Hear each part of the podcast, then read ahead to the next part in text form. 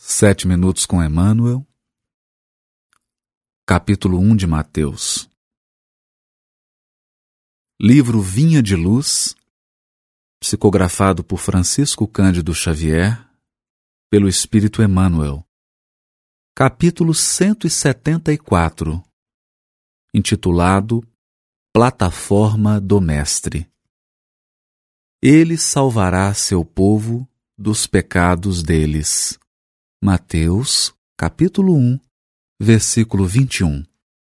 Comenta o benfeitor.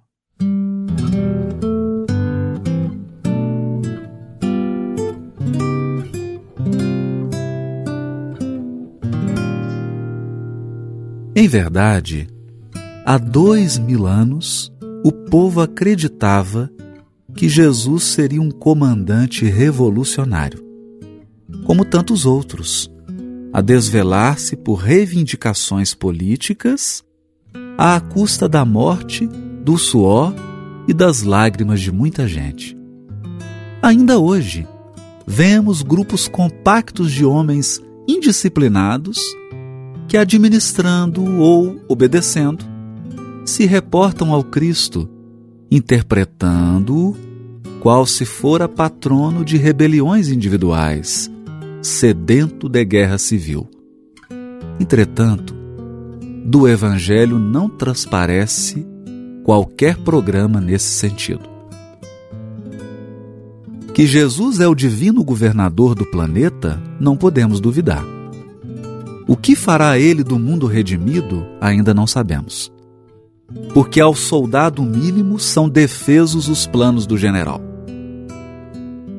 A boa nova, todavia, é muito clara quanto à primeira plataforma do Mestre dos Mestres. Ele não apresentava títulos de reformador dos hábitos políticos, viciados pelas más inclinações de governadores e governados de todos os tempos.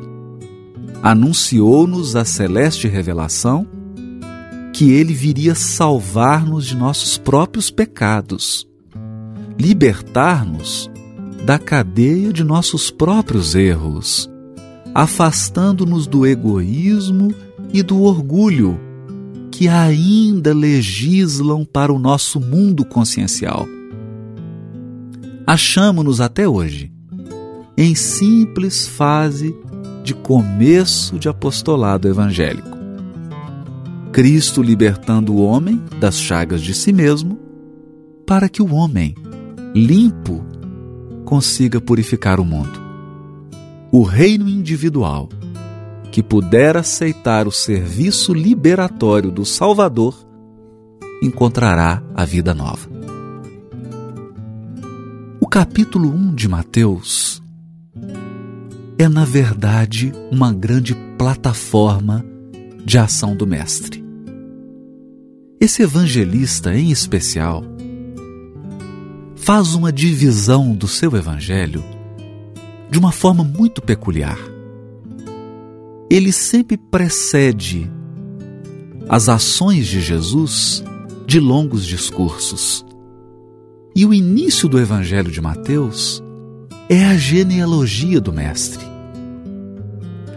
É a ligação histórica da missão de Jesus com a de outros missionários que o precederam todos enviados pelo próprio Jesus, na fundamentação da primeira revelação. Então, quando Mateus escreve a genealogia, ele pretende mostrar uma linha de continuidade entre as duas revelações. E ele também faz aquela declaração de princípios. O capítulo 1 de Mateus é uma declaração de princípios. Por isso é muito curioso o fato de Emmanuel ter dado o título do capítulo 174 do livro Vinha de Luz de Plataforma do Mestre. Porque plataforma representa um plano de ação, uma declaração de princípios, um norte que conduz um movimento. Aqui então, nós somos alertados que toda referência a reino, a reinado, a domínio que se encontra no capítulo 1 de Mateus diz respeito ao reino individual da alma humana. Por essa razão, eu leio a nossa tradução do capítulo 1 de Mateus a partir do versículo 21, que é o comentado por Emmanuel.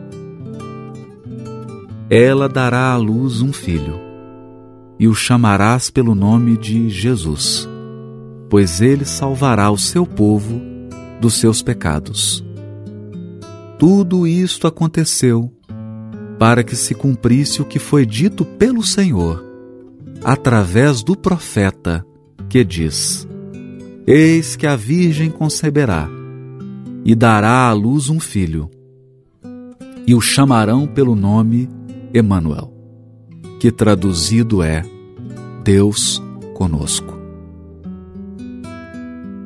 É a finalização do capítulo 1 de Mateus de uma forma poética, porque faz referência à profecia de Isaías, que fala da vinda do Messias prometido e faz referência à própria etimologia do nome de Jesus.